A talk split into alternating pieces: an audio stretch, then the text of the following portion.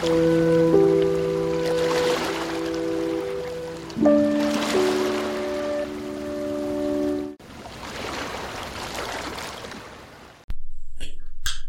moin, moin von der Ostsee. Vielen herzlichen Dank dafür an euch alle, dass ihr eure Podcast-Catcher eingestellt habt, um meine Newsletter-Blog-Einträge auch in gesprochener Sprache zu rezipieren. Dafür herz herzlichen Dank auch von Pitt und von Ivan und von Gerd. Gerd kennt ihr nur, wenn ihr auch den Podcast lest, also den Newsletter lest. Und tatsächlich ist das eine meiner Anliegen an dich, an euch. Schreibt mir doch mal ganz kurz zurück. Hört ihr den Podcast oder lest ihr den Newsletter oder beides? Und habt ihr irgendwie noch Ideen, wie die Geschichte weitergehen kann? Denn wir sind jetzt inzwischen bei der sechsten Episode unserer kleinen ersten Staffel über Pitt, den Liverboard, der an der Ostsee auf einer schwedischen über 40 Jahre alten Yacht lebt und der so seine Abenteuer erlebt. Mir ist eben siebenteils eingefallen, dass ich zwar Newsletter verschickt habe im Mai, aber keinen einzigen Podcast. Es sind drei Episoden noch nicht eingesprochen und damit will ich jetzt anfangen, das nachzuholen. In den USA nennt man das Double Feature, wenn zwei Filme desselben Genres oder zwei Episoden derselben Serie gegebenenfalls Triple Feature, wenn wir äh, Star Wars angeguckt haben zum Beispiel, dann nimmt man sich eine große Portion Popcorn und lässt sich einfach in den Kinosessel fallen und kommt morgens um sieben wieder raus. Keine Angst, so lange wollen wir das hier heute nicht machen, aber ich werde euch zwei Episoden auf einmal erzählen. Beide haben mit dem äh, Meer zu tun, mit der Ehrfurcht vor dem Meer und auch mit der Ehrfurcht vor der Kälte, die man nämlich im Wasser treibend sehr, sehr schnell merkt. Das ist tatsächlich ähm, eines der Dinge, die mich, die mich als Segler immer umtreiben. Gerade letzte Woche fuhr, ah nee, Vatertag, genau, Vatertag fuhr ähm, äh, das kleine Beiboot aus äh, Laboe von der Deutschen Gesellschaft zur Rettung Schiffbrüchiger in Strande äh, durch den Hafen immer mal nach dem Rechten sehend. Und ich freue mich natürlich immer, die Jungs zu sehen, wenn ich gerade nicht in Seenot bin. Ähm, wenn ich in Seenot wäre, dann würde ich mich natürlich doppelt und dreifach freuen, Jungs und Mädels äh, von der Deutschen Gesellschaft zur Rettung Schiffbrüchiger da ihr diesen Podcast und diesen Newsletter unterstützen könnt, dann könnt ihr auch davon ausgehen, dass ein gerüttelten Maß dessen, äh, was in meine kleine Bordkasse gespült wird, wenn ihr mich supportet, auch bei der Deutschen Gesellschaft zur Rettung Schiffbrüchiger landet. Das wird bestimmt noch mal ein Thema, ein extra Thema. Aber jetzt lehn dich zurück oder fahr auf den, auf die rechte Spur. Jetzt wird's gemütlich. Der erste Logbucheintrag, den ich dir heute vorlese, ist vom 4. Mai. Da war es sonnig, Winde umlaufend und schwach, die Luft 12 Grad, das Wasser der Ostsee hatte knapp 10. Heute Nacht habe ich vergessen, die Heizung anzumachen. Besser gesagt, ich dachte, der Rotwein, den ich zum selbstgekochten Essen genossen habe, würde mich genug wärmen. Es würde schon nicht so kalt. Außerdem schlafe ich gerne auch im Winter bei offenem Fenster. Das macht mir nix aus. Pussekuchen. Nachts kühlt es an der Ostsee noch bis auf zwei Grad runter. Was den Innenraum meines Bootes wärmt, ist ausgerechnet die zehn Grad kalte Ostsee. Zusammen schaffen Luft und Wasser ein ideales Kühlschrankklima. Acht Grad. Der hält sich auch ein in die Jahre gekommener Autor frisch. Nur wenn ich die Zehen oder Arme ausgestreckt habe, wurde ich wach, weil langsam die Kälte in meinen Ellbogen kroch, beispielsweise, der Schmerz seit meinem Arbeiten am Rick immer doller. Da wo die Knochenhaut mit der verspannten Sehne arbeiten muss, da tut es weh, erklärte mir der Knochenbrecher genannte pensionierte Orthopäde, den ich mit den anderen Einheimischen langsam in der Hafenkneipe am Fuße der Mole kennenlernen darf. Ich sollte mich da vorsehen, sagte er noch. Das kann schnell chronisch werden. Im Mai wird es schon früh hell. Der Frühling fühlt sich gut an, so neu. Ein Versprechen auf sonnige Wochen. Wir haben zunehmenden Mond. Der, so erklärte mir der Knochenbrecher, den ich eher als Streichler kennenlernen durfte, macht das Wetter gut. Wieso der Mond das könne, wisse er nicht. Aber den Mond sollte man nicht unterschätzen. Der könne Berge bewegen und um die Welt schicken Berge aus Wasser, warum denn nicht auch das Wetter? Prima, dachte ich, als ich der scheuen Sichel am Himmel gestern gute Nacht sagte. Ich war gut gelaunt und wollte nun endlich so lossegeln, meinem neuen Leben entgegen.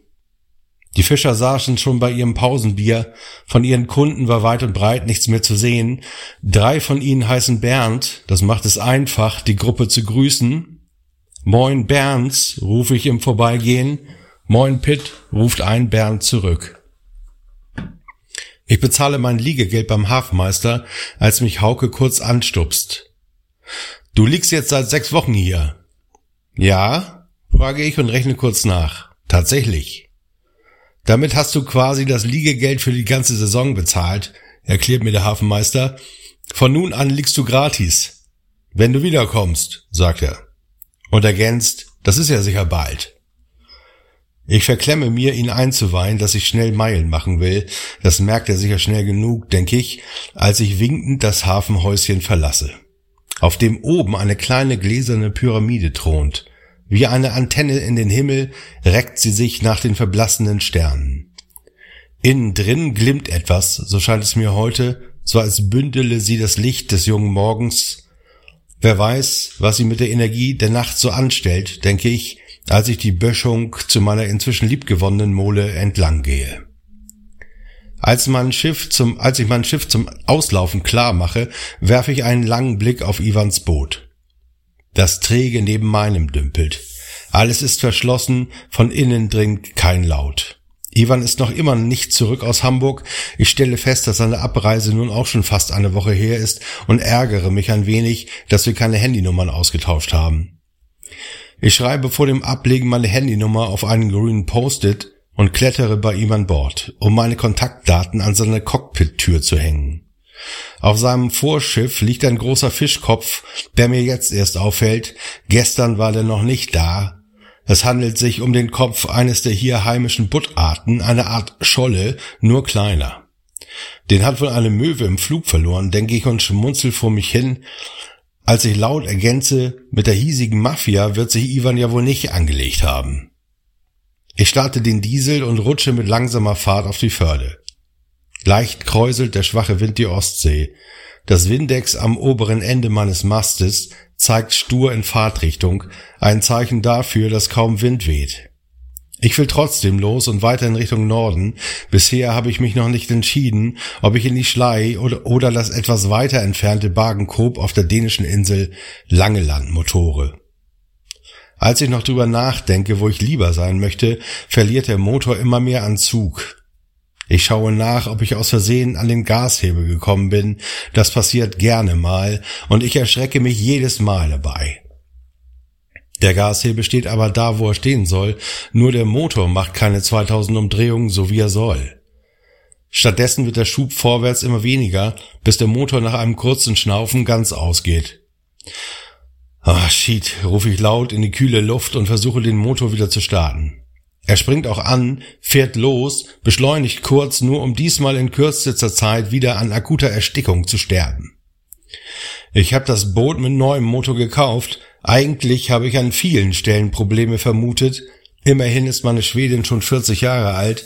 Nur beim Motor habe ich gedacht, der macht sicher keine Zicken, der ist ja neu. Was gut ist, denn ich habe von Motoren so gar keine Ahnung.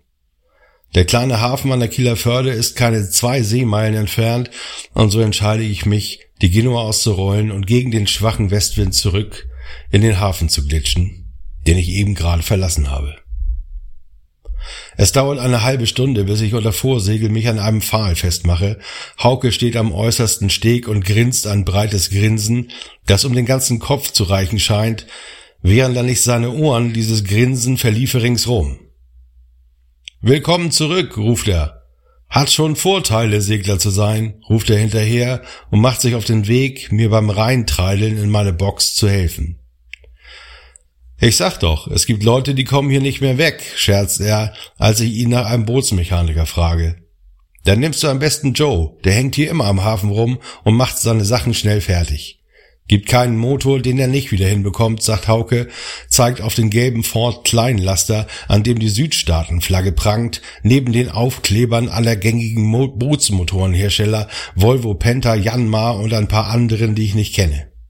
Ivans Boot dümpelt immer noch an seinem Liegeplatz, nur mein grünes Post-it, das mit meiner Handynummer drauf, das ist weg. Das war die erste Episode meines Double Features. Und wir springen fünf Tage in die Zukunft. Dies ist der Logbucheintrag vom 10. Mai. Die Luft ist ein bisschen wärmer geworden. Wir haben 19 Grad. Das Wasser aber immer noch 10,5. Auflandiger, frischer Wind aus Ost. Ich habe mich von meinem kleinen Abenteuer erholt, das mich wieder in den kleinen Hafen an der Kieler Förde zurückbrachte. Wie sich herausstellte, war beim Einbau des neuen Motors ein alter Dieselfilter vergessen worden. Unbemerkt hatte dieser direkt unter dem Dieseltank fünf Jahre lang stoisch alles herausgefiltert, was nicht in die Maschine soll. Deswegen waren die Filter hinter ihm auch noch so sauber und weil sich niemand um ihn gekümmert hat, irgendwann einfach den Geist aufgegeben. Vollgesogen mit Dieselschmonz und Ablagerungen aus dem 40 Jahre alten Kreislauf raffinierter Dinosaurierleichen. Immerhin keine Dieselpest, war mein erster Gedanke, als Joe vom Bootsservice nach einigen Besuchen und noch mehr Fluchen stolz das Ergebnis mitteilte. Kann ja mal passieren, den vergisst einer und alle übersehen das, nur konzentriert auf das Neue, sagt er und gab dem Kollegen, der das angestellt hatte, in meinem Namen seine professionelle Absolution. Eigentlich hatte ich mir vorgenommen, ihn nach der Südstaatenflagge zu fragen, die er an seinem Van durch die Gegend fährt, fürchtete aber, es mir mit ihm gleich zu verscherzen. Ich beschloss, die Frage aufzuschieben und bezahlte in Bar. Da das Zuschauen, wie Joe an meinem Motor herumwerkelte, für mich glatt als Manöver durchging, marschierte ich zügig zur Hafenkneipe am Fuße der Mole, um mir meinen wohlverdienten Manöverschluck abzuholen. Ich traf Dean, der viel nickte, als ich ihm die Geschichte erzählte, sonst aber eher einsilbig war. Nach dem zweiten Bier erzählte er dann, warum. Die Männer von der Seenotrettungsstation, die Förde runter, hatten einen Einsatz. Drei Segler waren in Seenot geraten, als ihre gerade zu Wasser gelassene und aufgeregte Yacht drohte unterzugehen und dann auch tatsächlich sank. Ein kleines Ventil war undicht und so suppte die Ostsee sinnig ins Boot, bis es zu spät war, sagte Dean. Ich bestellte uns noch ein Bier und weil wir beide trotz des ersten warmen Frühlingstages ein wenig fröstelten, zwei Linie Aquavit obendrauf. Das macht warm. Die drei Männer sahen ihrem Boot beim Sinken zu, hofften eine Weile, das Leck selbst abdichten zu können, funkten am Ende aber doch SOS. Die Station war keine zwei Seemeilen weit weg, in Laboe, die Retter in Windeseile dort. Und trotzdem sind zwei von den Seglern ertrunken bei dem Versuch, die Rettungsinsel zu bemannen. Die kalte Ostsee hatte sie nur kurz am Körper und an den Beinen erwischt, und der Wind hatte den Rest erledigt. Der dritte war an Bord geblieben und hatte stark unterkühlt überlebt. Eine Horrorvorstellung für jeden Segler. Wir tranken noch einige weitere Bier auf die auf See gebliebenen, wünschten uns mehr Glück auf See, und als ich in die Koje kletterte, fiel ich in einen unruhigen Schlaf. Die Nacht war mild und trotzdem erwachte ich vom Klapper meiner Zähne. Im Albtraum hatte mich ein dover Trip, Tritt an Deck über Bord befördert. Als ich auftauchte, war meine Yacht schon einige Meter weitergetrieben. Merkwürdig, dachte ich im Traum, das ist mir nie aufgefallen, wie unsinnig das ist, Einhand zu segeln mit Rettungsringen und Livesling am Heckkorb. Die Kälte des Wassers hatte mir den Atem genommen, trotzdem war ich nach dem ersten Schock noch bei mir und einigermaßen ruhig. Noch übermannte mich keine Panik, aber fühlen konnte ich ihr herannahen. Sie kroch in derselben Geschwindigkeit meinen Körper hoch, wie meine Beine taub wurden. Wenn die Kälte mir in den Kopf stieg, so stellte ich mir das im Traum vor, dann würde ich mich wie Neo im Film Matrix fühlen. Kaltes Quecksilber würde dann in meinen Mund strömen und mich in die Tiefe ziehen. Noch konnte ich mir vorstellen, dass ich hinter meinem Boot herkam. Ein letzter Sport, für den ich wie eine ausgehungerte Gepardenmutter alle Reserven würde mobilisieren müssen. Mein orange-roter Rettungsring am Heck wogte leicht hin und her, als ich meine aufkommende Panik herunterschluckte und meinem Boot hinterherruderte. Vier Züge, dann atmen, vier Züge, dann atmen. Als das Quecksilber kam, wachte ich auf. Dieser Text ist die sechste Episode meines Liverboard Podcasts und Newsletter Abonniere mich gern, falls du das hier in deinem Podcast, äh, Podcatcher hörst oder falls es dir geschickt wurde und teile diesen Text oder diesen Podcast, wenn es dir gefallen hat. Die Adresse ist logbuch.substack.com. Vielen herzlichen Dank für euren Support und bis nächsten Sonntag. Da gibt's dann die letzte Podcast-Folge, die ich euch vorlesen will und am kommenden Donnerstag gibt's eine weitere Episode von Pitts Abenteuern. Der ist nämlich, wie ihr wisst, gerade nach Marstal gesegelt und hat seinen alten Agenten aus München wieder getroffen. In dem Sinne,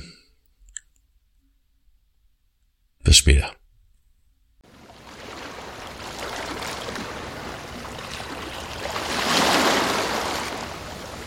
Thank